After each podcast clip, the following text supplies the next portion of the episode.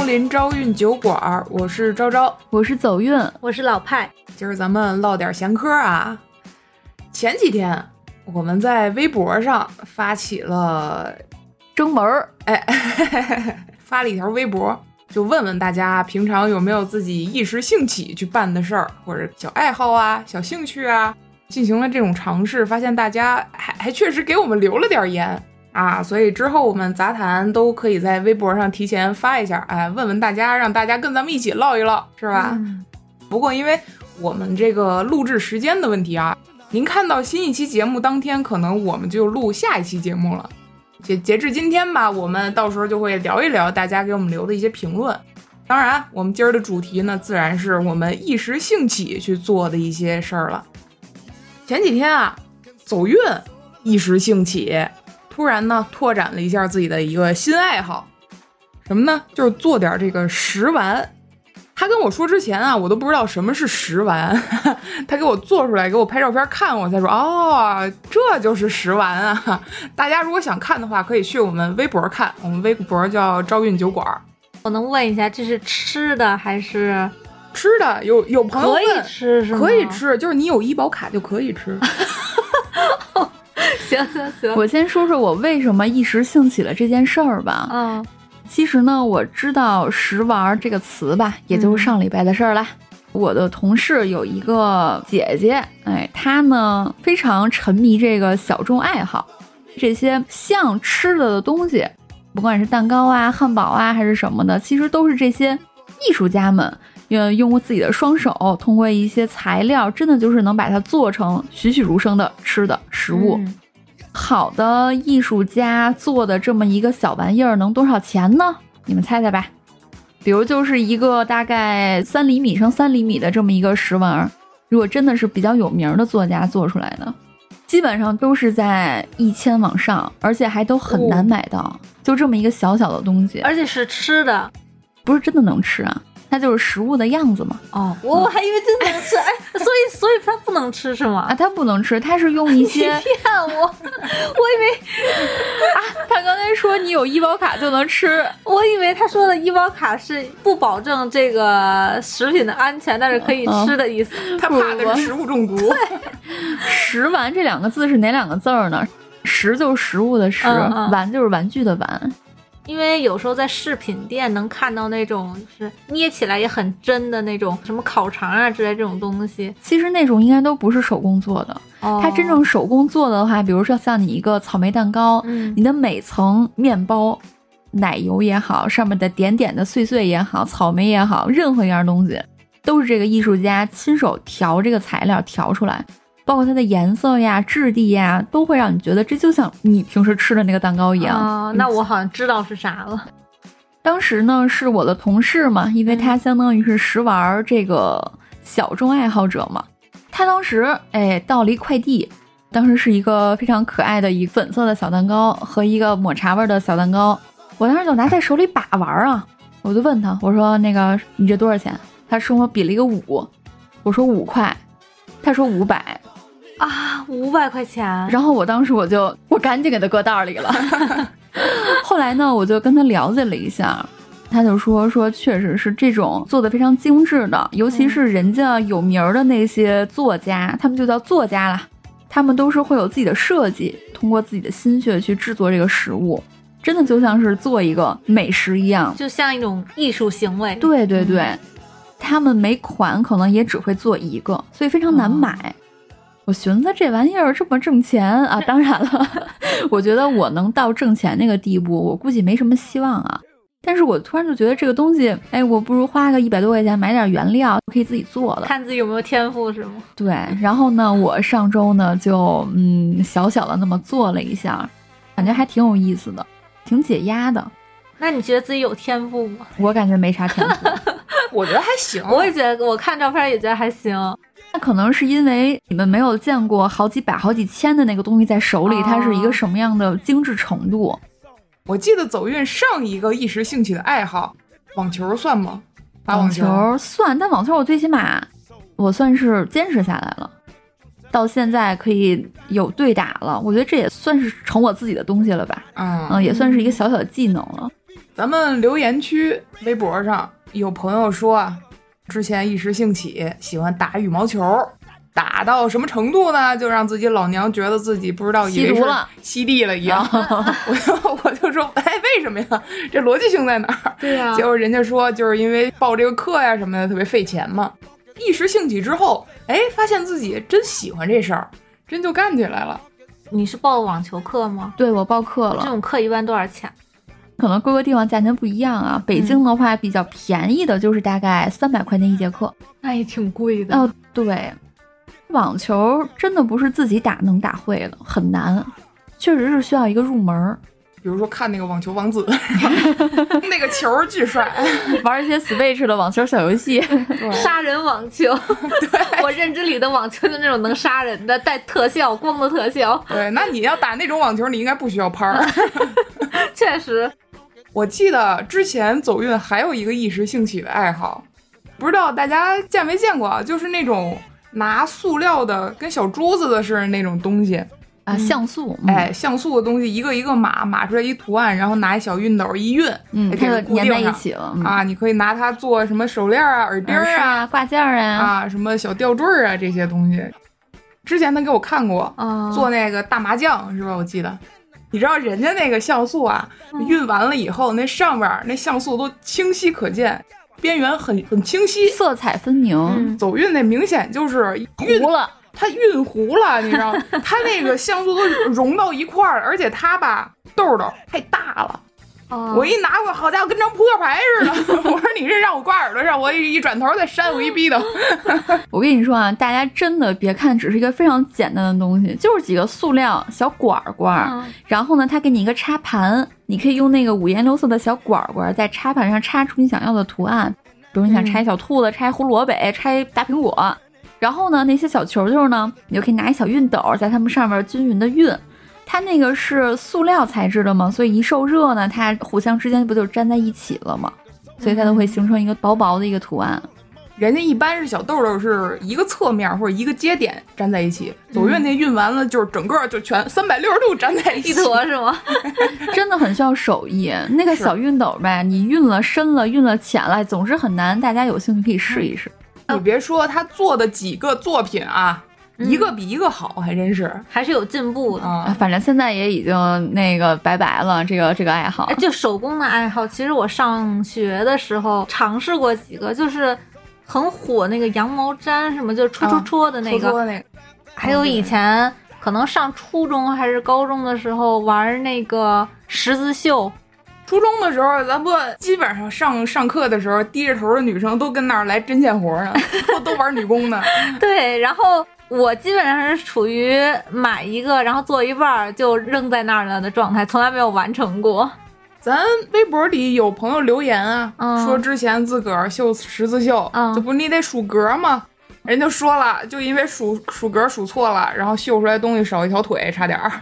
你还忘了吧？我前一阵儿还有一个一时兴起的爱好，怎么讲？就我买了好多毛线，我想搞那个编织。看有博主自己拿好看颜色的毛线，然后织什么小杯垫儿啊、小玩偶呀、小手包，嗯。对对帽子对对，哎，你还别说，哎我上小学的时候尝试过，然后我本来想织一个围巾，结果只织了一个大概杯垫儿大小的那种口罩儿。没有，我最后还是当杯垫儿了。那个爱好我可以说是比较斥巨资了，因为我嗯当时想买一些好点儿的毛线，那一坨毛线可能就好几十吧。想我这纠结症买好多个色儿啊，然后还买那个非常贵的钩针儿，它有一种非常高级的钩针，它是两个针儿嘛，不是单独的，它中间还有一根塑料细细的线，就它跟一个环似的那么一种钩针儿。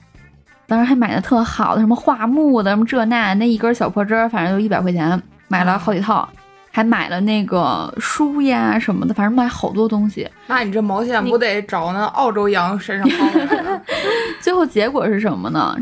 我就起了个针儿，起了十针，啊？还有零有整，你是觉得太难了就没有继续吗？还是就是嗯感觉自己不感兴趣，所以就放一边儿了？当时怎么着？当时肯定有什么事儿，特别忙。呃，他当年也许给我一个帽子，下辈子吧。对，下下下下下辈子吧。前两天还还又许给赵一副耳钉是。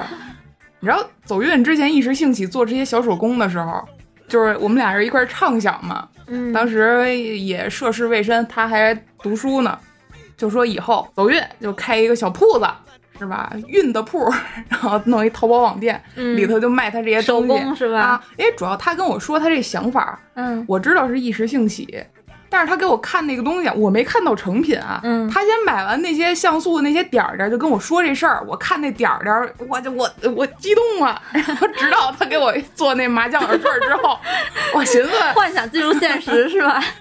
我换换一个，我换一个吧。换一个，换一个。最近先搞食玩啊，先搞食玩。哎，你别说，我觉得走运那食玩儿要是做出来，放到一个小小网店啊，或者怎么能卖五块钱，呃十五，朋友们会买吗？能收回成本吗？没事儿，你没人收成本，我给你收了，行吧？哎，要不然就明年抽奖给大家送了，怎么样？你舍得吗？那可是你的处女座。呃，后面咱弄点别的，那留着，哎处女座留着吧。行行，你许给，你可许给不止我啊，一剪了个 剪了，这会儿剪了啊。老派有没有学过这什么特长、技能之类的？一时兴起，我印象中啊，嗯初中的时候，派当时一时兴起，特别想学贝斯还是吉他来着？我不行，你 一说我就想笑。你在嘲笑自己是吗？，对对，当时真的，我们几个啊，我跟派还有当时我玩的好的几个，嗯乐队都出来了是吧？乐队都真是分配好了。哎，真是一个乐队都出来了。那正好你现在会架子鼓呀，你俩可以了。那我那不是也是一时兴起吗？当时有一个特别火的动动画叫《轻音少女》，讲的是四个高中女生，然后组乐队从零开始学的故事嘛。看完以后心情特别激动，我觉得电吉他实在是太酷了，然后我就对我就去买了买了个电吉他，然后还劝了我妈好久，然后才让她给我报了一个班儿，当时八百块钱吧，嗯，包你学会，起码能看谱自己弹的状态吧。结果我去了两节课就再也不去了。为什么呀？为什么呀？我觉得还是因为我的性格原因吧，就是我不喜欢枯燥的东西。我一开始只看到了这个成之后的对它光鲜亮丽的一面了，我没有想到它。首先，他练那个电吉他，因为他电吉他弦特别硬嘛，你一摁手就很疼。就是我大概练了两周，我的手就起那个茧子就很疼了。嗨当时第一节课的时候，应该背着吉他，然后叭一下推门，老师今儿跟哪儿演出？对我真的是，我后来无数次反思自己，都是一时兴起，很多都是因为只看到了那个光鲜亮丽，他成功的一面，没有看到他背后的艰辛。然后我是还是一个特别懒惰又很容易逃避这种艰辛的人，所以上了可能是两三节课之后吧，我就没有再去找那个老师了。其实我觉得还行。你想吉他，它起码有个调儿，有个声儿出来。嗯、你像我敲那架子鼓，嗯，跟木鱼儿没什么区别啊，是不是也很枯燥？对，你要是练的话，肯定枯燥。你要去练手腕啊，你要去嗯练你的那些各种各样的频率啊、速度啊，还有脚底下的配合呀、什么的，这这这股那股的，那肯定是枯燥的一件事儿，还是不够热爱，我觉得。对，我觉得也是。主要是没有目标，没有一个我学这个东西我最终想要怎么着。比如说派当时，假如说你是高一去学的，跟你说好了，说高三，比如毕业的时候你要来一曲，给你这么一个嗯节目安排，啊，那确实，嗯啊还有这么一真是哎个目标，反正你就练那一首曲子呗。这这弹不出来，你不能毕业。天天不做题，不写作业，跟我天天就那个就是啊刷去。不过四级，不过英语四级，你就不能大学毕业一样。哇塞，招，你现在有没有带你的箫？我吹的是笛子，你带不带你的笛子？没带啊，新爱好是吗？啊。对，新的一时兴起。我还以为今天能给大家来一两只老虎呢，也拉倒吧。真的挺好的你已。经会吹了，会了。哦，好厉害呀！其实乐器这东西啊，一件乐器如果它很小巧、很方便携带，你随时随地都能拿出来练一练，那你可能进行下去或者坚持下去的这个动力就足。比如说，我现在我我去练鼓，我怎么着，我家里没法买架子鼓，没有那空间，也没有那隔音条件，那玩意儿也支支愣愣的，对吧？我要是如果去练鼓的话，我只能跟家里用牙鼓垫儿练，当当当敲，真跟木鱼儿似的。那我要是练真鼓的话，我只能去鼓房，路上是不是需要时间？嗯，对吧？我去完了以后，我得看人家今儿排没排课，有没有空的这个教室出来。空的鼓房进来以后，我开始练，练完了以后，你说我练练了今天，明天练不练？后天练不练？你每次去实践这个事儿的时候，你都要付出来回来去的这个路程，还要纠结预约一下，哎，对，就是这个玩意儿就很消耗你的动力磨灭了那个热情啊。但你像笛子就不一样，笛子我随时就一背，对吧？我、嗯我跟哪儿拿我都方便，我跟家里也能练，所以就比较容易坚持下去。有没有什么噪音比较不是噪音？噪音，默认噪音了是吧？有没有什么声音比较小的乐器啊？其实我觉得笛子声音也挺大的。弹棉花，我印象中我感觉声音比较小，不太扰民的，叫空灵鼓还是什么玩意儿？是铁的还是什么的鼓？上面儿就就是好多花瓣儿似的，你一摁它就砰那声儿。那是给小孩玩的吧？不不是，人专门有这个，哦就叫空灵鼓，好像在那个公园里，有的时候经常有人拍。哦你听一些有禅音啊、禅意的那种背景音乐里边，有有一种哦噔一声，那就那个。但我觉得，如果你不是在很晚的时候练，也不会扰民吧。在上学的时候，隔壁弹钢琴，当时也没有觉得被打扰到，反而觉得怎么说呢？看人家一次一次的断掉，然后重新弹，心里会有一种动力，你明白吗？嗯就是感觉被他激励到了。然后你的吉他就在旁边看着你。那会儿已经过去好多年了，根本不可能再重新捡起来。当年派一时兴起说什么乐队啊，这家伙给我吹的天花乱坠的时候，我都已经开始练签名了，你知道吗？我都恨不得觉得，哎，这两个月之后就开始巡演，是吧？然后就没声了。还有一个，我觉得是大家有时候一时兴起会做的事儿。哎，咱们留言里朋友也有提到，就是做饭嘛。咱留言里朋友说他做的是炸酱面，我还跟人说，我说这玩意儿家家里做的好吃。朋友给咱们留言说，他当时看了一个影视作品，看里边这炸酱面，感觉倍儿香，然后人家做了。还有一位朋友给咱晒那照片儿啊，走运看的这家伙，这个口水都流下来了。做饭这件事儿，我觉得有的时候特别能让你一时兴起去实践。当然，我是没有这体验啊。我有，你你还有呢？你还别说，我最近也有，啊，被被被排斥了，被孤立了刚好有。啊？怎么讲？最近因为某种原因偶然获得了一个月的独居权利，开火了，倒油了，然后炒菜了，对不对？我觉得也算了，有锅气，对吧？有锅气了。嗯，可能做的不是很精致啊，但是能吃就行了。我对我自己要求就是能吃就行了。主要是我觉得做饭更多的是一种对自己生活的掌控感，我不知道你们能不能理解。当我自己，比如说我今天想吃什么，然后我就可以提前去买菜，不用在别人或者说在意家人的这种就是意见，不用参考他们意见，或者说不用再问他们想吃啥，然后跟着他们的节奏走的时候，我就会觉得很快乐，很充实。有一种自己选择的那种感觉。对，而且做完了以后会有成就感。我从来没有想到自己能在做饭上获得成就感。吃着是不是很香啊？呃，香倒是一般啦，但是就是内心的满足嘛。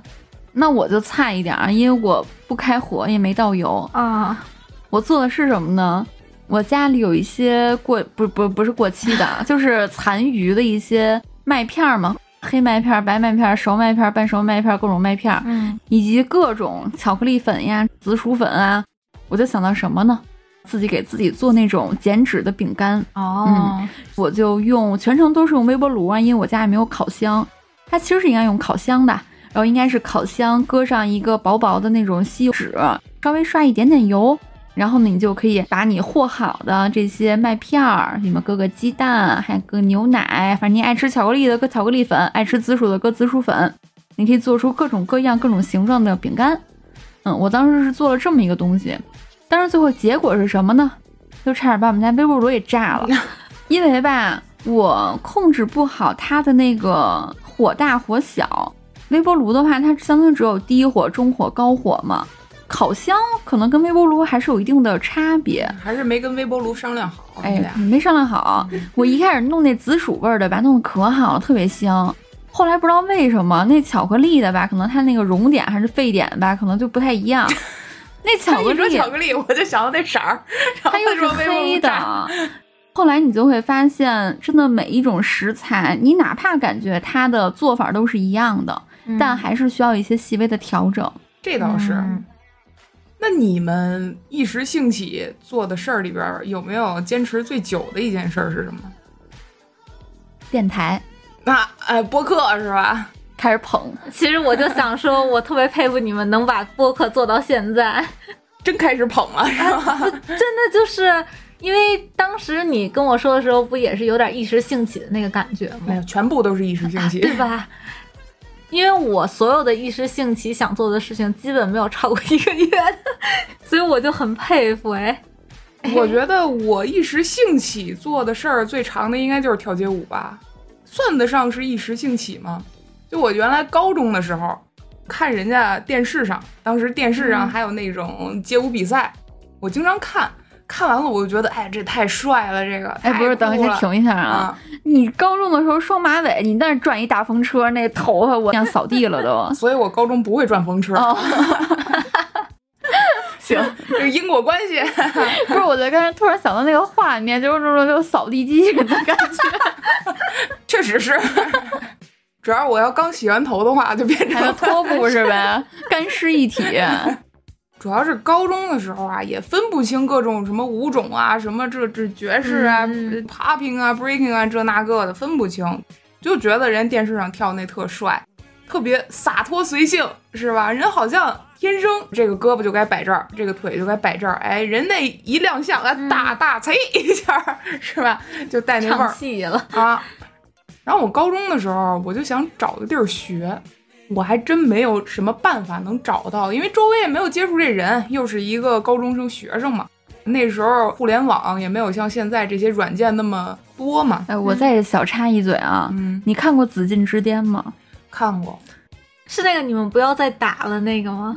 那个剧是我对于舞蹈的一个很初的一个印象启蒙，就在启这个剧。蒙之作，我小时候觉得那剧好帅呀，我一点没觉得荒谬啊，我很理解他，因为你想要用街舞作为两个人斗舞的这种感觉，你很难表演出来，你知道吗？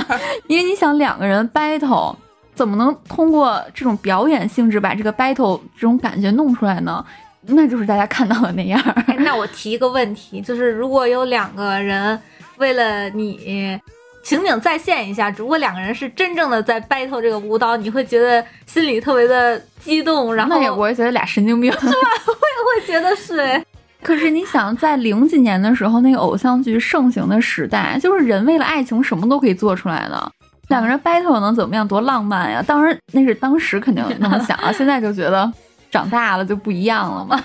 主要是他那个电视剧里边儿把街舞结合了一些武打元素，你知道吗？啊 他得让你看出来，我这个是出招，我这个是攻击，我所以这个它会有一些。奇妙的停顿。就像网球王子一样，网球带特效。哎，是，不然的话，你普通人，你看俩人一直跟那儿跳舞，你其实他是有一定的，虽然比较低啊，有一定的鉴赏门槛儿，你看不懂他俩是干什么的，嗯他没没有台词儿，你这也不像偶像剧啊，对吧？嗯但是我还是要为那个《紫禁之巅》这个剧说一点正向的啊。嗯其中这个男二吧，他家其实最早不是跳街舞的，他家其实是最开始是跳八家将的。八家将其实是一个非常古老的一个中国传统文化。啊，呃，虽然八家将它正经的也没有特别激烈啦，但是大家其实可以了解一下，八家将哦确实是一个非常古老的传统文化，不同的将有自己不同的元素。哦听着这名儿就很厉害。嗯，我以为是那个酱油的酱，没有我还想吃了将军的去了。将军的将，嗯嗯你知道我当时学街舞的时候，因为没有任何的渠道知道怎么去学，我就上百度上搜索，呃，学习街舞，然后海北京海淀 我也干过这事儿。是吧？嗯，然后上面出来一个国图音乐厅，底下有一联系电话，然后当时家里还有座机，你知道吧？我就拿那个座机拨，然后问人家：“您这儿有学街舞吗？什么的？”他说：“啊，那你联系老师。”我说：“呃，老师怎么联系？您给我电话。”然后就这么联系联系，就去人那儿上课去。结果去了以后，发现人家哎教的是爵士，我就学了一节课。我说这这一个个跟猫似的，也不是我想要那样啊。我就问老师嘛，然后后你说我想要飒，我学什么舞？对，然 后然后老师老师说那个八家将是吧？就反正这样来回来去的去一点点摸索之后，其实正儿八经去学这件事儿还是上大学。大学嘛，学校里边就有人去专门学这个了，嗯，也有原来高中的时候跳过的，大家就一块儿边玩儿，然后边去做这件事儿，有社团嘛就。不觉得疫情过去之后，很多大学也是仍然没有开放吗？嗯、对，所以我感觉这个的话，就造成了大家一个很闭塞的一个画面。比如说以前大家离得近的话，可能晚上随时就可以去大学的操场里面啊，自己跳个舞是吧？或者你哪怕你想拍个球、跑个步，那现在大家连个操场跑步的地儿都没有了，因为没有大学，几乎没有大学重新开放了。至少北京我知道的这几所，它依旧是要刷卡才能进了。我觉得大家好像在工作之后有很多之前坚持了很多年的爱好，就包括我像我跳舞得有个呃五六年吧。工作之后，慢慢的去消磨这个时间也好啊，各方面的成本也好啊，交通也是一方面啊，反正就是好像很多爱好我们都搁置了。应该是算是从大学真正开始的。我买了一个手绘板，然后画那个二次元的那些嗯同人图嘛。我见过，对对对，大学四年其实一直在画，但是我没有系统学习过，因为我我不是你你明白我的，我不喜欢枯燥东西。然后嗯当时还买了好几本人体书，但是都没有认真的学过，认真的钻研过。然后等毕了业，大概毕业一年之后吧，也是就慢慢慢慢就不画那个手绘板，就变成了桌子垫儿。然后到现在，我已经把它收在我的柜子里了，封存了。我记得原来派有的时候还在朋友圈什么发他新画的那些同人手绘图什么的，然后后来渐渐就频率就变低，然后直到没有。呃，对，当然，以上都是一些特长啊、兴趣这种大的爱好嘛。其实有的时候我们生活中也会有一些小事儿让我们一时兴起，比如说啊、我经常一时兴起烫个头、染个头、做个指甲什么这那个的，对吧？学于谦儿老师，哎，于谦老师是什么来着？抽烟喝酒烫头啊，哦，嗯。咱们评论区也有朋友给咱们发这个照片儿，哎，我觉得人家这发型儿好看，红色头发的那个小姐姐是呗？哎，，对，美得很。嗯，哎，那我那个算不算？因为我一九年年初的时候，我谁都没有告诉，甚至连我妈都没有告诉我，就直接去理发店染了一个橘色的头发，就是那种亮橘色，真的就是、哦，好看吧？橘子就是橘子皮的那种颜色。因为我当时去的时候没有化妆嘛，出来的时候戴着个黑黑框的眼镜，整个就一个杀马特，因为它那个饱和度、亮度太高了，就是顶着一个橘子在外面的感觉。嗯、这要是放到 PS 里，你这个头发应该是加了一些涂层效果，对，然后发光。回家那天晚上，我妈就把我臭骂了一顿，但是没有关系，因为我第二天就出国旅游，去日本旅游了。阿姨当时一打眼看着你的头发，什么反应？就是火气蹭一下就窜上来，然后开始对我狂骂。就那段时间，真的特别想尝试各种各样不同的东西，当然都是一拍脑门儿，最后也没有坚持下来。我觉得大家好像或多或少都会有那么一阵子，就什么都想试试。嗯嗯，嗯反正我是这样啊，会有有的时候会突然就想着，就哪怕是烫头，比如我这脑袋那天烫的时候，我就那天我就想烫头。其实我可以完全选择一个更合适的时机，或者一个更合适的店面，嗯啊。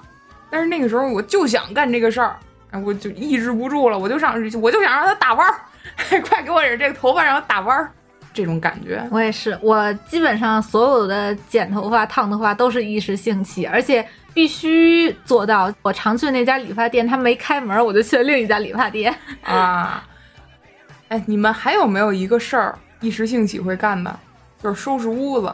啊，太会了，会，尤其是我独居的这一个月，当你开始收拾屋子的时候，会有一种获得新生的感觉。对，有点扫除自己内心的灰尘的那种感觉。打扫完了以后，觉得自己整个人内心都干净了。有一种重整旗鼓的感觉。对，对，重新出发。打扫屋子，我觉得一时兴起的点一定是你自己在一个空间里，对对对，是吧？然后这又恰巧今儿好像没有太多的事儿，或者说你遇到了一个什么事儿，比如换了个工作呀，家里有个什么变动啊，或者有一些什么事儿完成了，或者是嗯准备开启一个新的阶段，这个时候大家特别容易一时兴起打扫屋子。左运打扫过吗？我基本上都是一时兴起打扫。我的屋子和我的体重一样，就是让它乱到一个程度，让它糟糕到一个程度的时候，我就会一把把它或浇灭。我在看你的桌面儿就知道，你是你可能应该和我也是一样的人，因为我也是那种就是平时特别乱，然后打扫永远是等它堆积到一定程度了再开始打扫的人。嗯，所以你从看了我的工位，然后一时兴起打扫了你的工位之后，你有再打扫吗？没有，已经得有半年了吧？那我明儿再给你拍一个我的工位，激励一下你。行，谢谢你。咱们微博里还有朋友提到，人家说啊，一时兴起干什么呢？纹了个身。那个朋友啊说他之前养了小狗，他觉得狗狗如果有一天离开他了，嗯他会想念他们嘛，他就一直想把这个小狗纹到自己的身上，嗯但是之前一直没有这个动作，直到后来他的小狗离开他了。啊，有一天他突然特别想念他的小狗，然后立马就一时兴起，或者说心中某个地方产生了一种坚定的感觉，然后第二天就去冲去找纹身师改图啊、定图啊，然后就开始纹上了，也晒了照片啊。大家如果想看的话，可以来我们评论区看一下。人家那个小狗，我觉得纹的特别好看，特别符合它的气质，你知道吗？我觉得纹身这个东西千人千面，就是有的时候你纹一个图，它的线条啊、它的风格啊什么的，真的是能反映出来这个人的一个性格的。一时兴起纹身这件事儿，呃我挺佩服的，因为我总觉得。我我我怕我纹出来以后我后后悔后悔啊！啊我就觉得这图不好看啦，或者怎么着怎么着的。但其实我其实一直特别想纹身，我也特别想纹身，但是因为工作性质原因没有办法纹。那还挺可惜的。对，主要是这个工作性质一搬出来，你这一时兴起的可能性就直接浇灭了。呃对，染头发也染不了了，对染不了特别夸张的颜色。就还好，我以前曾经尝试过这件事情，已经给我很大的宽慰了。哦，还有一件事儿是我小时候的一个事儿，我觉得这是我一时兴起里边比较有代表性的。就有一天啊，我坐公交嘛，上小学，忽然发现我面前坐着这位大姐，她这个兜里哈鼓鼓囊囊滴溜出来个什么东西，然后松鼠，哎，对对对对对，没错，松鼠，对，结果一从看兜里？对，从人家衬衫兜里就很钻出来亲人一个的那种啊小松鼠。啊，然后这小松鼠吧，它也没有任何的绳儿啊，这个项圈啊，什么都没有，哎，嗯。就就是一个小松鼠，就趴人身上。然后我一看我就喜欢，我说哎呦这还这个不得了啊还还能，这样呢？你说这这这不成买一个买一个，哎，心里这个声音，心里走运这个声音就开始叫嚣，你知道吧？主要是啊，人家这小松鼠，它钻出来以后，人家还从兜里掏这个小小松子儿什么的喂人家。然后我就看喜欢呀，我我我不知不觉就把脑袋凑近了人家，结果人家看可能看我岁数也不大嘛，就说让让你摸摸，你要想摸的话你可以摸，一点儿都不动那小松鼠，好乖呀。当然活的啊，就真的特别乖，就它跟它主人有种天然的联系。自打那那一刻起，我的脑子里就被“松鼠”两个字儿给占据了，你知道吗？然后回家就开始问家里要嘛，嗯就死活不行，我你不给我买松鼠，我这学都不上了，你知道，就非得要，非得要，哭啼尿嚎了，得有个一两个礼拜啊。终于我妈是忍不住我这通叫嚣了，各种撒泼打滚摆鼻嘛，啊，终于给我买了一只。买完之后，我发现吧，不是那么回事儿啊。这松鼠感情你不是买回来以后它就认识你的，你还得跟它培养感情，哎，你还得给它培养感情。而且我现在想啊，嗯人家那松鼠估计是从小养的。嗯你像我当时买那松鼠，其实它已经是它就算是成年鼠了，嗯 它已经有了自己的世界观和三观了，它就不会跟人那么亲了。它在笼子里，你不能给它放出来，哪怕你不给它放出来，嗯你就伸手进去给它喂块苹果，它有时候都可能咬你。哦嗯，而且我现在想想，那个松鼠可能是就我买到的啊，可能是野生鼠，对逮的呀、哦。啊，它它根本就不亲人，而且是对人很有很有敌意，而且它有一些反常行为，比如说会一直在笼子里转圈儿转圈儿转圈儿。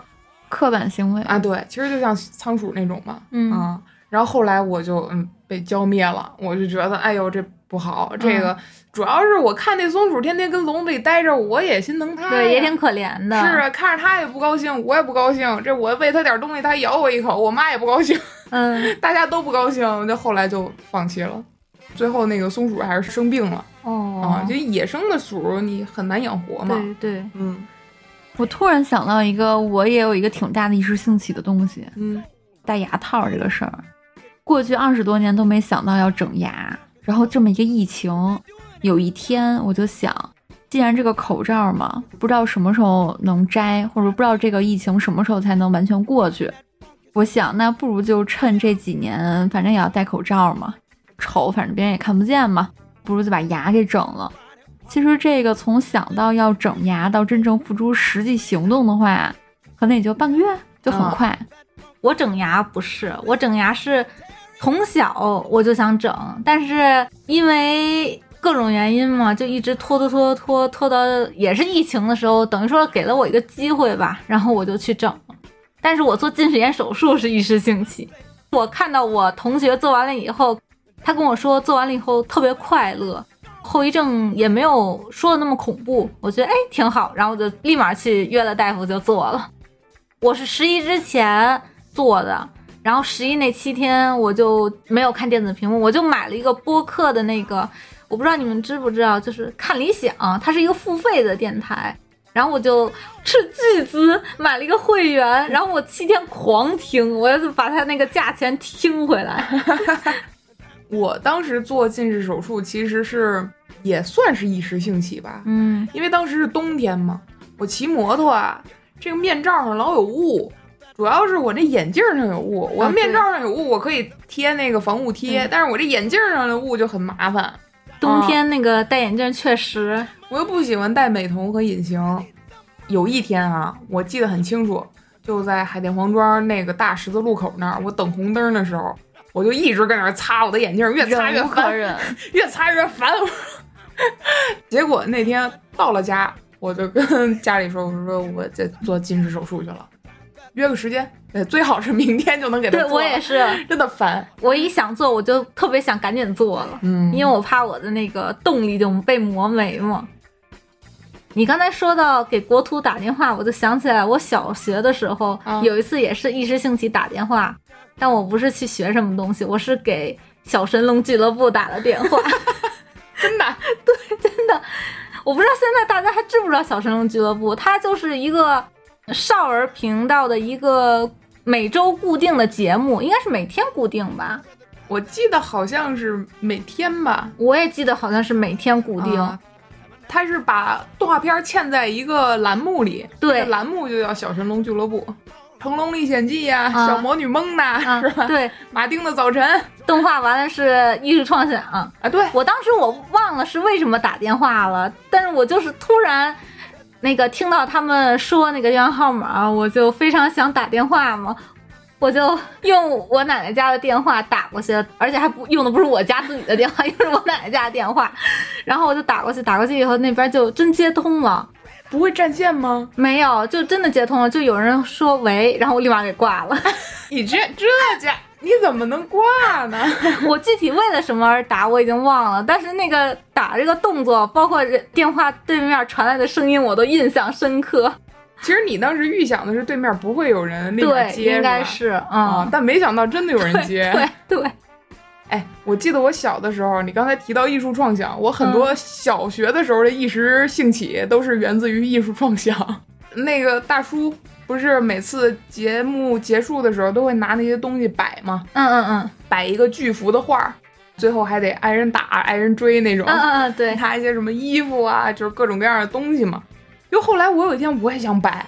我就觉得人看那真简单，哎，窝吧窝吧，哎，这个这个挑一挑，码一码，那个咵一撒，哎，就最后就出来了。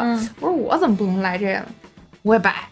后来我想摆哪儿呢？摆我们家院里，那院儿小了点儿，哎，无所谓，先摆再说。然后我就搜集东西，我最后搜集了一床，又发现好像这些东西即使我不摆。它也并没有那么大的面积，它平铺开也没有那么大的面积，而且它没有那么多色彩。最主要是我不知道摆什么，结果后来我才发现，哦，人家那个电视上看那么简单的事儿，自个儿干起来真难啊。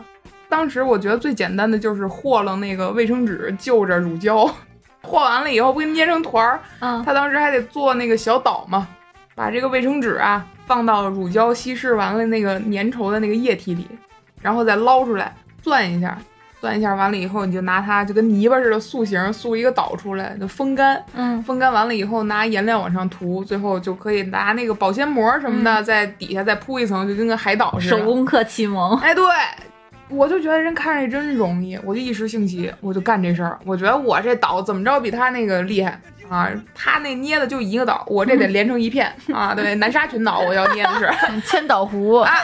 然后后来我就把一个岛捏完了，嗯放在那儿晾，晾一天不干，两天中间还往上塌，三天那个都长毛了，你知道吗？就是我一摁，它还咕叽咕叽，我说这不对呀，人那一下就干了，我这怎么干不了呢？人那一下掏出来一个哎干的半成品，一下掏出来一个成品，我那个好家伙，到第四天的时候、板儿都已经翘边儿了。人家用的是乳胶，你用的是酸奶，真的假的？听他瞎说，他在找梗，你知道吗？哦、老实人，真是乳胶，真是乳胶，这真不行。大家听我一句劝，要做这个艺术创想啊，一定要看一下可行性。剪纸什么的就可以，这这真不行。咱没有那个烘干材料。哎，你们小的时候玩不玩娃娃？你们有没有一时兴起想给这娃娃做件衣裳？好像做过，好像是拿手指做的，手指。拿手指跟胶条啊！你不玩娃娃，还是你没有做过？还是你？你说的应该是芭比娃娃吧？不，啥娃娃都行，布娃娃也行啊。哦、我好像玩具种类比较杂，但是我一般都是喜欢给娃娃们上课，一般不给他们做衣服，教育他是吧？坐一排你不能这样，听见没？你不能随地大小便，是是这样，是这样。我当老师，他们就是用被子叠一个小台阶儿似的那种东西，哦、把娃娃们都摆在上面。你就享受这种领导的感觉是吗？没有，其实我从小很有前途，想当一名教师啊？是吗？嗯，老师是我的职业梦想。哦，所以你现在还想当吗？那那不那不想，那不想了。为什么呀？你是从什么时候开始不想当的呀？从。从他他发现那些娃娃点名他不答应，可能从上大学之后吧，因为大学之后你会发现小学老师很难当，因为孩子们的安全你需要负很大的责任，而且他们的心智不够成熟，你没有办法用成年人正常的道理去教授他们，可能得连哄带骗啊，连呼号带喊叫的才能让他们听话。我觉得不能，这太累了。初中、高中呢，你又有升学的压力，你又不能说完全挥洒一腔老师的热血，但是这学生们啥也没接受着，太难了。我我不能对他们的人生负责，我觉得他们考不好，我会很内疚。哎，我小学时候就不想当老师了，就是我当我知道有老师这种职业的时候，我就已经不想当了。哎、为啥呀？我小时候就觉得。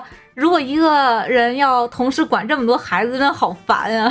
啊，后来其实我也这么想的，嗯，我从未一时兴起想当老师过。哦，我我也没有，我觉得老师太累了，太辛苦了。他们没有什么自己的时间，我说实话，太操心了。我觉得，对，你想，他们一方面上课其实只占很少的一部分啦。嗯、你上课之外，你要不要去学习？知识都是更新的，嗯、尤其是像工科呀，那很多技术，对吧，都是更新的。额外之余，你要再带个带几个学生，这有意思了。然后呢，你还要再去考一些职称，嗯、弄一些你自己的科研，就要一直学习，然后还要负责孩子们，这才是工作呀！你还有家庭啊，嗯、我觉得他们真的非常辛苦。就我高中的班主任，他在我们高考的那一年想考研，考心理学硕士。咱那会儿是先报后考嘛。当时我选学校的时候，我就想参考一下我班主任的意见，我就去问他了。结果他当时就给我回一句话说：“呃，这件事情你别问我，你自己来决定。”我第一反应是，嗯，你作为班主任，你为什么要对我这么冷漠呢？那天回去我想了想，确实，就算他是班主任，他也没有必要对一个学生的未来负责。那个感觉就是老师真的很不容易，而且当时他也是处在一个人生关键的转折点上嘛。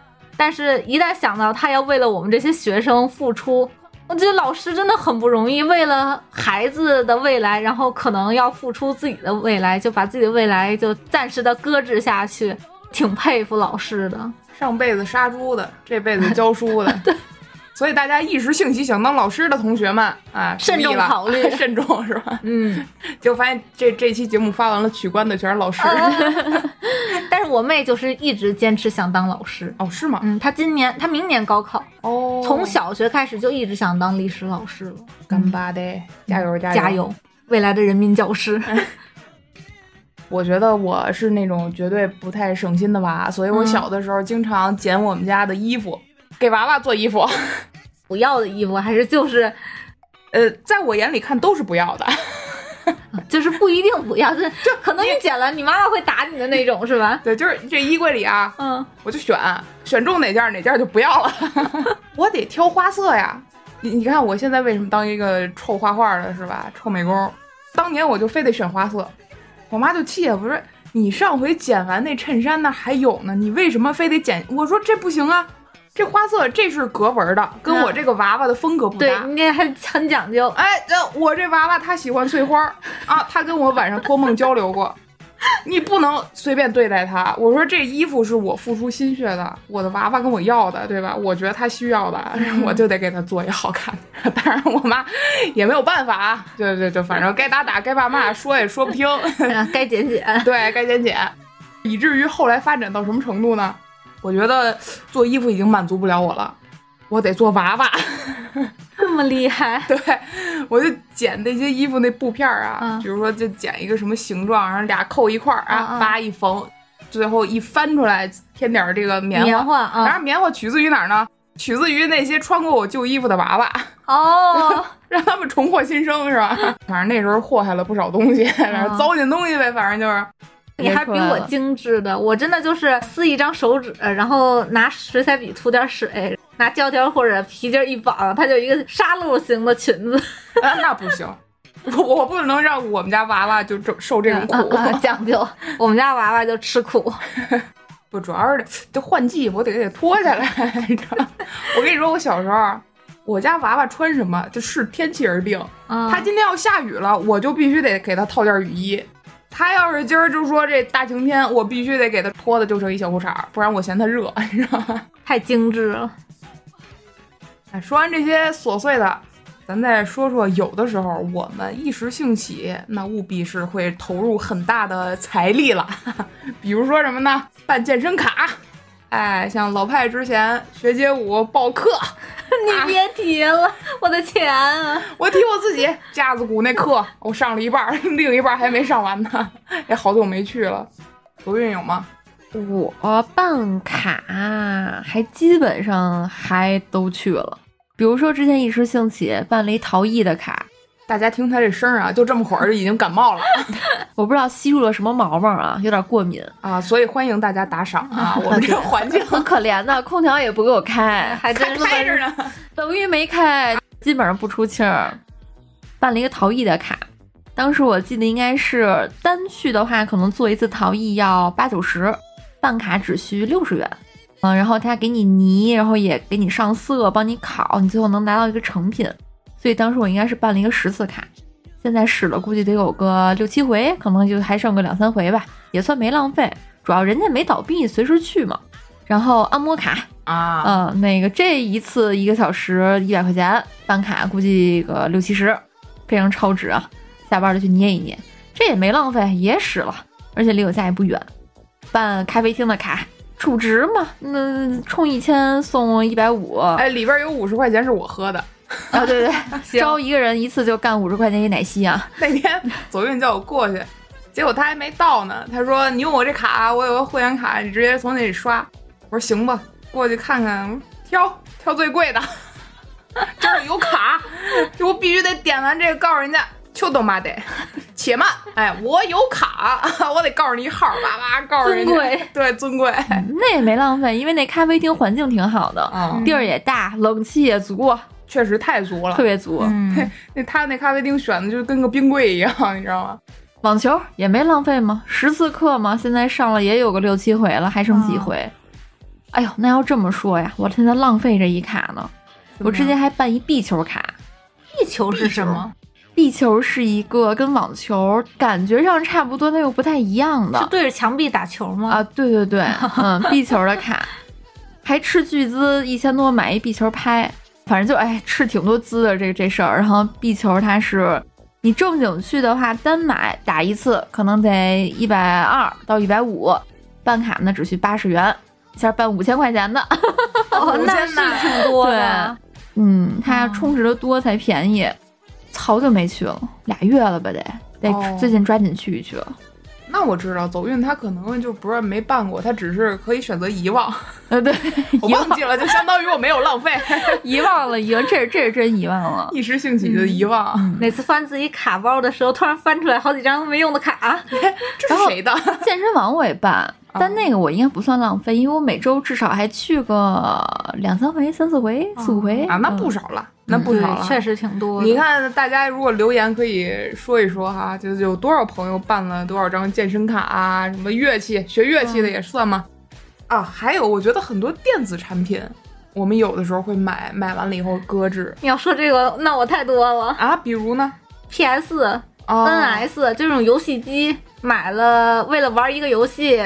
脑子一热买了个游戏机，结果游游戏玩也没玩完，然后游戏机里也没有买新的游戏，就反正从里到外没一个是值的，是吧？对，差不多，可能得两千五，两千五。嗯，我记得原来我在上个公司是这个上班的时候，有一阵子不知道组里刮的是什么风啊，基本上人手一个 Switch。哎，对。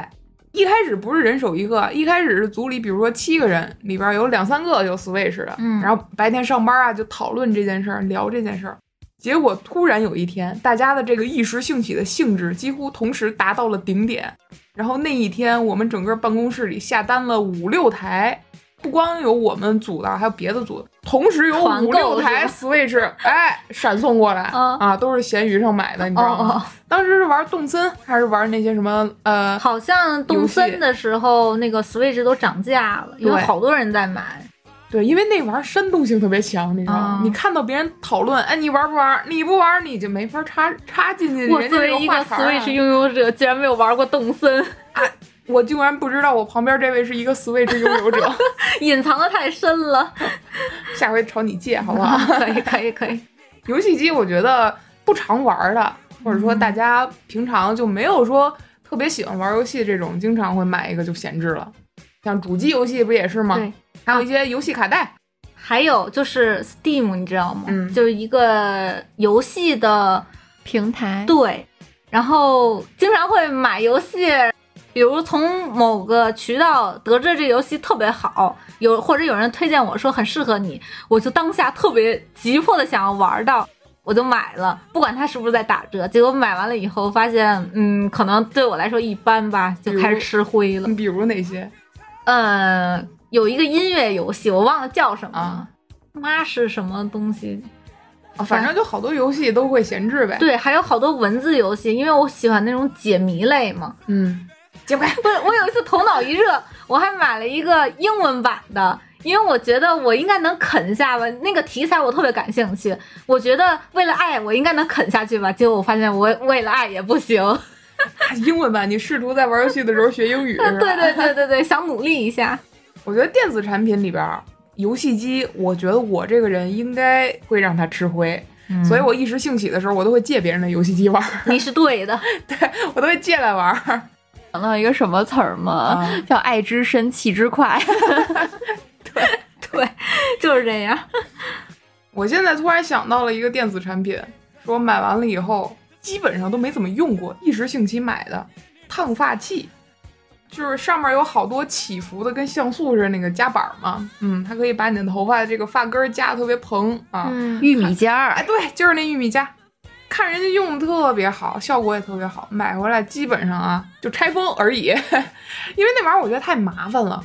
还是那句话，我觉得一时兴起买的东西啊，做的事儿啊，一旦让你觉得付出很多，对我又要插上，我出门我要加完了以后，哎，怎么摆呢？就很麻烦。我买过两个卷发棒，一都因为不会用，然后吃灰了。买过一个不会用了，然后再买一个想试试是吗？对。一个是那种卷发，它是圆的，然后另一个是直板夹，但是两个我都不太会使，手残是这样的。嗯，我现在感觉到啊，真正买过大家可能不怎么会后悔的东西，一定是你每天必须要接触的，比如像手机、键盘、鼠标这类能提升你日常工作品质的这种东西，其实是我觉得是非常实用的。键盘，反正至少坐办公室的每天都会用到吧。嗯那你花个几百块钱，甚至一千块钱，是吧？买一个喜欢的、会发光的、非常好看的、质感非常好的，我觉得这一定至少不会吃灰吧？你每天都会用吧？那你买一个好一点的鼠标，手感好一点的、灵敏一点的、功能多一点的、也会发光的，嗯，你至少每天都会用。我觉得这些还算是买了不怎么会后悔的东西啊，。我特别想要一个洗碗机，我觉得有洗碗机特别方便嗯你说这话的时候，让我忽然想起了你的 Kindle 啊。我但我的 Kindle 没有吃灰啊啊啊刚买的时候，我是什么时候买的？是大学时候买的吗？刚买的时候确实吃灰了两三年，然后等到毕业了以后，因为也没有啥爱好了嘛，就开始捡起来了。然后现在已经成为了我通勤必备，我现在还带着呢，上班摸鱼一时兴起，但是一波平静之后，一波又起了啊。对，说了这么多，咱们都是生活上的一些事儿啊，或者吃的、用的、穿的、玩的。有的时候，我们还会一时兴起做一些我们现在想想都理解不了的事儿。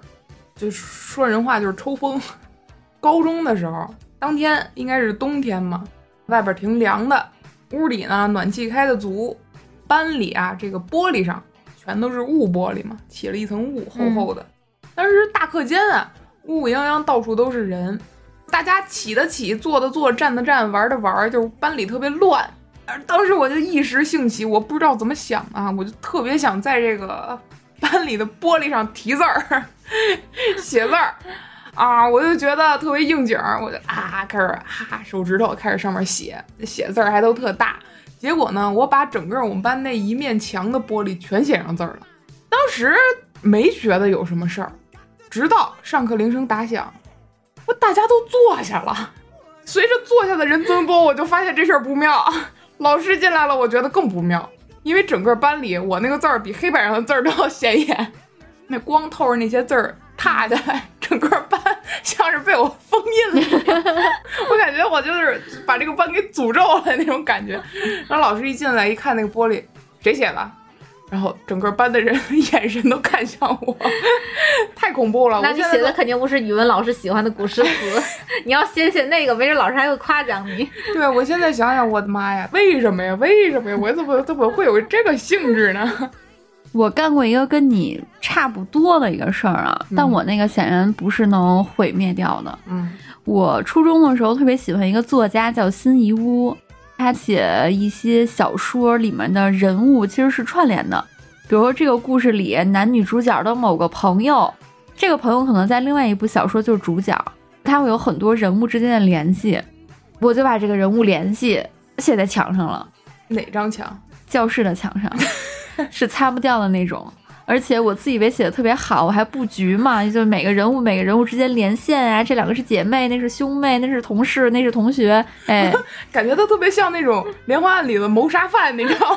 就是找一些线索调查。那面墙就是那死亡笔记是吧？对，在墙上织了一只大网，那个面积大概可能有个小臂那么大吧，一个长方形，小臂那么长的一个长方形。你当时脑子一热就写上了，我当时没觉得它擦不掉，写上了？，那肯签字笔啊。主要吧，也没想到老师能发现我，因为以前的话，小臂了，你看老师想必也是做了近视手术了。因为你想以前的话，教室其实就跟家一样啦，你坐在那个位置里，周围都是你很熟悉的东西。但我赌你不敢在家里的墙上 写那我肯定不敢写。你很难会感觉这个桌子不是我的，那个椅子不是我的，我就感觉那就是我的东西。会移动吗？当时可能移动的比较慢吧，哦有可能是不是一个学期、半个学期才移一回啊？哦，所以当时我挨着墙的话，我感觉那面墙就是我的家一样，然后我在上面涂涂画画，啊，那次就没擦掉嘛。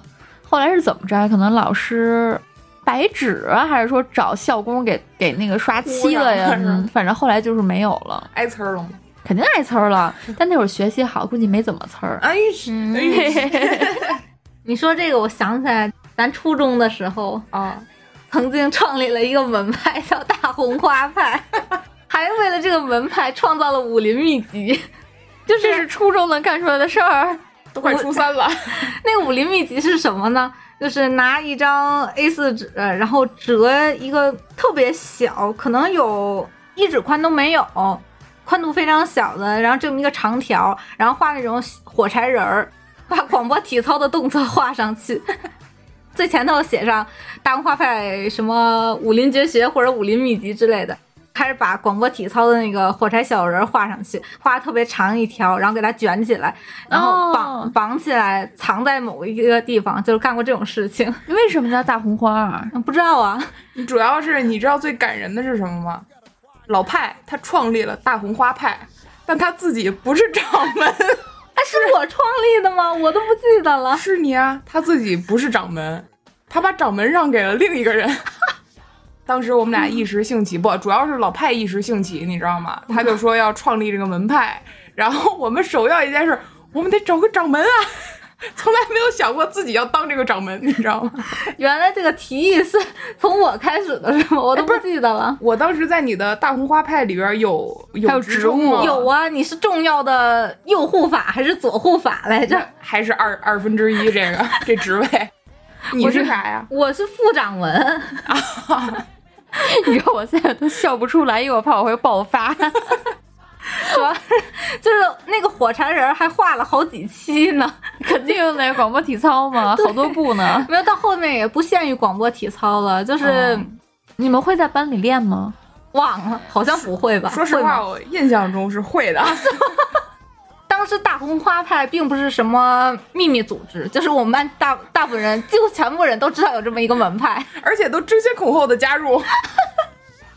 我不敢置信。我其实觉得我初中挺快乐，就是因为在你思想即将成熟但还未成熟的年纪的时候，你还在做一些你明知道是傻事，但是你还是做起来很开心的事情。哦你知道这件事情很幼稚，但是你做了以后会觉得自己很快乐。你知道，我记得当时有的时候我们在课间的时候一时兴起，还会发布一些门派任务，大家就会去做。真有人接榜，哎，其实挺有意。思的。对我也觉得挺有意思的，就是我也知道他很傻很幼稚，但是做起来就很好玩。哎，嗯现在还有没有这个希望把这个派找回来？大家愿意加入大红花派吗？咱能改个名儿吗？花怎么了？就是你不觉得大红花就是俗的，让人觉得特别的亲民吗？可能老让我想到红花会。红花会是什么你要想这个名字，它符合一种什么气质呢？我觉得特别像《武林外传》里的某些门派。哦，葵花派葵花派，非常的亲民，有有一种淳朴的气息。反正现在大红花派的掌门啊，我们已经呃联系不失联了失。联了，也不能说失联吧，主要是那位掌门是一位成功人士，感觉和我们阴暗人不太搭。所以大家愿不愿意加入我们大红花派 没关系，我在这里征集，我以副掌门的职位征集。行，可以。我忽然想起来，大家以为走运这么无语的看着我俩，他就没有一时兴起做的一些傻事儿吗？开始抖了，我帮你想一个。好，之前有一次，我记得万圣节还是什么时候，走运一时兴起买了一大鬼脸儿，跟我这儿耀武扬威的说：“哎，这儿看这怎么样？”我就要跟他已经憋不住了啊！我就要跟勺儿带着这鬼脸儿，我去吓人去，我去这个欢乐谷那个鬼节鬼屋啊！我哎，你说这个，我想起来，你说你之前去三亚还是哪儿？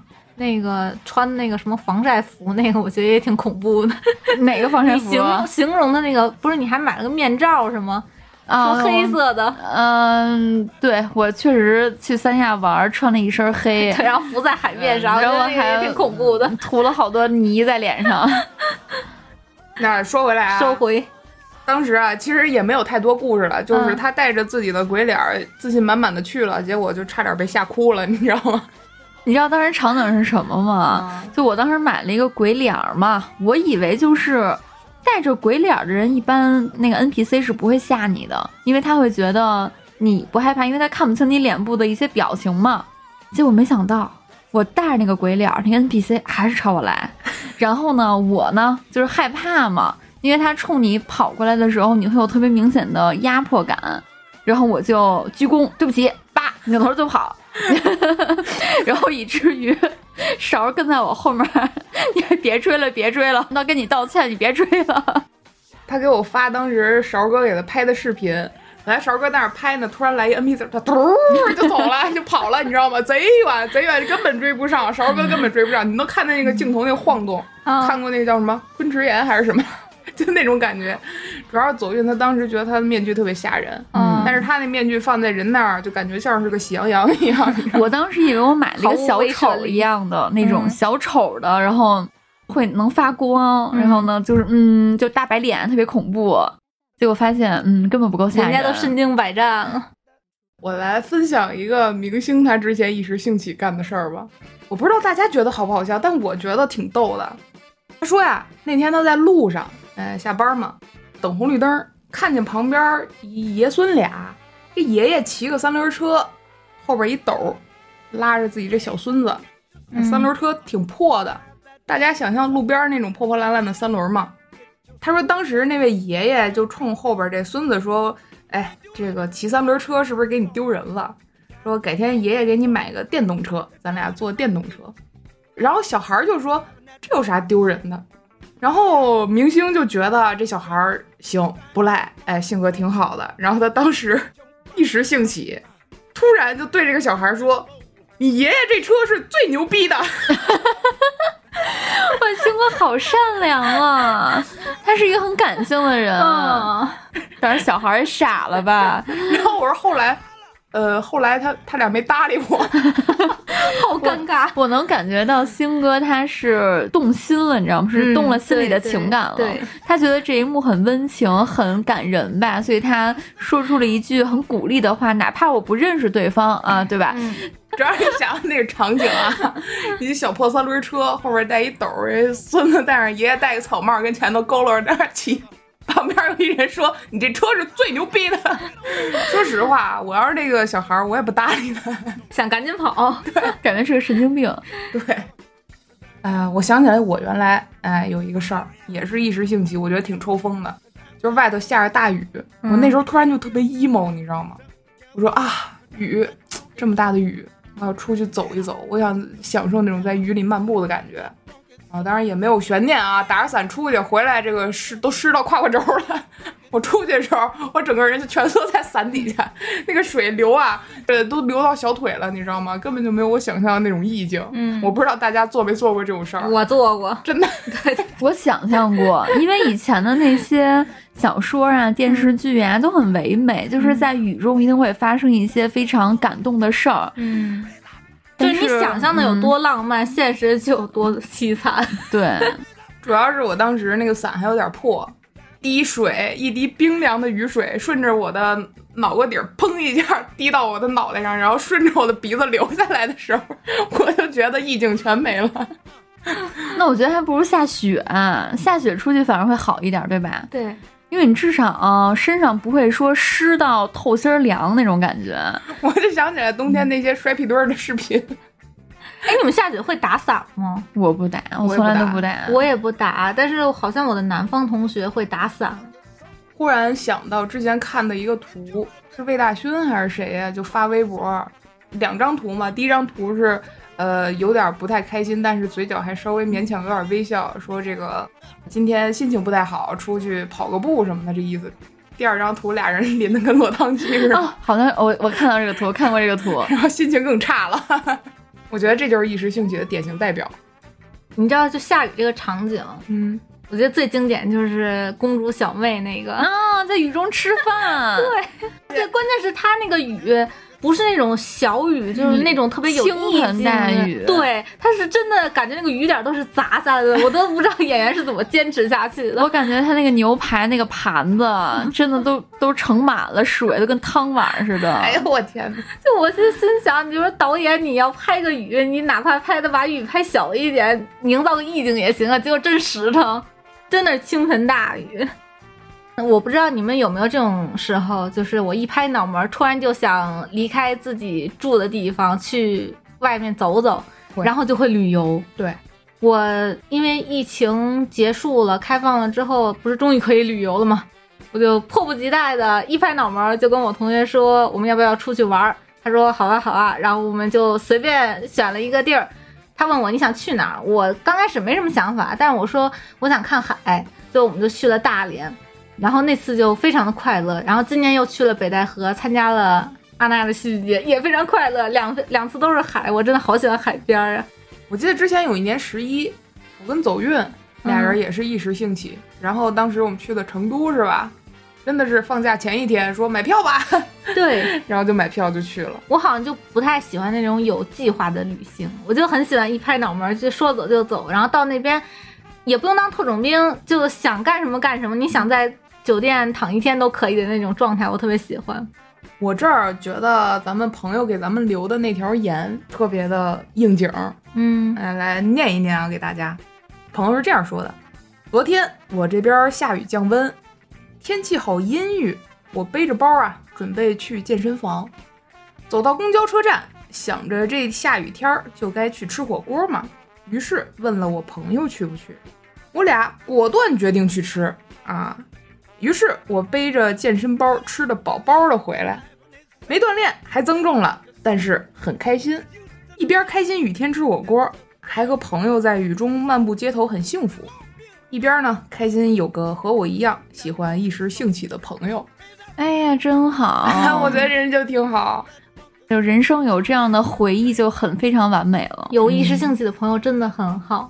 对呀，嗯，所以其实我们开始录节目之前，老派还在说说，哎，为什么感觉自己做的很多事儿都是一时兴起？有没有什么办法可以让他 坚持下去？那其实我觉得人生嘛，有的时候大家尝试过。就像一道菜一样，你尝过了以后，你觉得好吃啊，那就可以了，这个体验就挺好的，并不是说你一定要一直吃它，非得吃它，总是吃它，一直吃一个我也会烦的。对呀，就可能大家尝试了各种各样新鲜的事物，呃，一时兴起做了各种各样的事儿，呃，去买了个这样的东西那样的东西也好啊，办了这样的事儿那样的事儿也好，但终归一时兴起的这个性质，我们是给它玩尽兴了，干尽兴了。哎，这就挺好的，快乐就行了。对，人生嘛，就是需要起起伏伏，各种各样的小支线嘛。嗯，你知道我是怎么想的吗？嗯，你反过来想想，你会觉得挺励志的。比如说呢，你把这些小小的一时兴起的这些事情，其实你完全就可以把它当做一个乐子，对吧？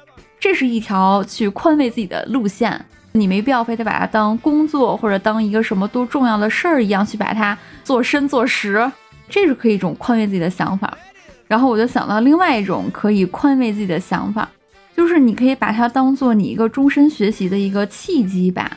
就比如说你一时兴起的这个事儿，你可能确实没有把它研究的特别深入，或者甚至你连门儿都没入吧。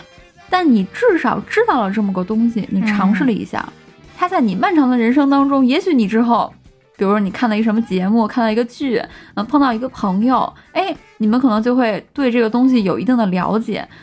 我觉得你不用非得把它当成我一定要像工作一样把它做得很精，但至少你人生不停的在尝试，你不停的在学习，在了解一些东西。我觉得这就是一个终身学习的过程。嗯，我觉得如果你人生当中没有这些一时兴起，那你这辈子你会通过什么渠道去了解一些新的广泛的知识呢？你可能很难有这种渠道。之前我跟走运聊天的时候就说：“哎呀，我感觉我这个人好像什么都喜欢干，什么都干，但是好像什么也都没干出什么名堂，没干出什么事儿来。”然后走运就说：“那你也不一定说非得所有事儿都做到全国第一、全世界第一嘛。”我一想，还真是这么回事儿。有时候我们一时兴起做了这件事儿，享受了这个过程，那就就这样就好了。所以啊，最后我想起来了那句话是什么？怀民亦未寝，相与不于中庭啊！大家如果身边有这样可以和你一起一时兴起去做一件事儿的朋友，那就挺幸福的了，嗯，是吧？征集和我一起壮大大红花派的朋友，这我这扣落这儿了，是吧？那征集想买我的劣质食玩的朋友。那我征集什么的？我帮我这俩朋友征集 吧。啊！当然啊，我们这期节目录完之后，可能还会有朋友在我们之前发的这条微博底下留言啊。但是因为时间差这个问题啊，可能没有选取到我们的这个节目里。但是没关系，如果这个形式大家觉得可以，挺好玩的，那我们之后杂谈类的节目提前征集一点，对，咱们可以，哎，放放久一点吧，时间。啊，提前在微博上跟大家征集一下大家的一些体味啊、感受啊，或者是大家一些日常的小事情、小点滴嘛。所以欢迎大家关注我们的新浪微博“朝韵酒馆”啊。当然，如果您觉得今天的节目听的还挺乐呵的，那也欢迎为我们来打赏鼓励一下我们。嗯那咱们今天就先这样嗯，哦。那咱们还是点赞、订阅、加关注，招运老粉儿你最酷，谢谢光临招运酒馆，我们下次见。拜拜拜拜。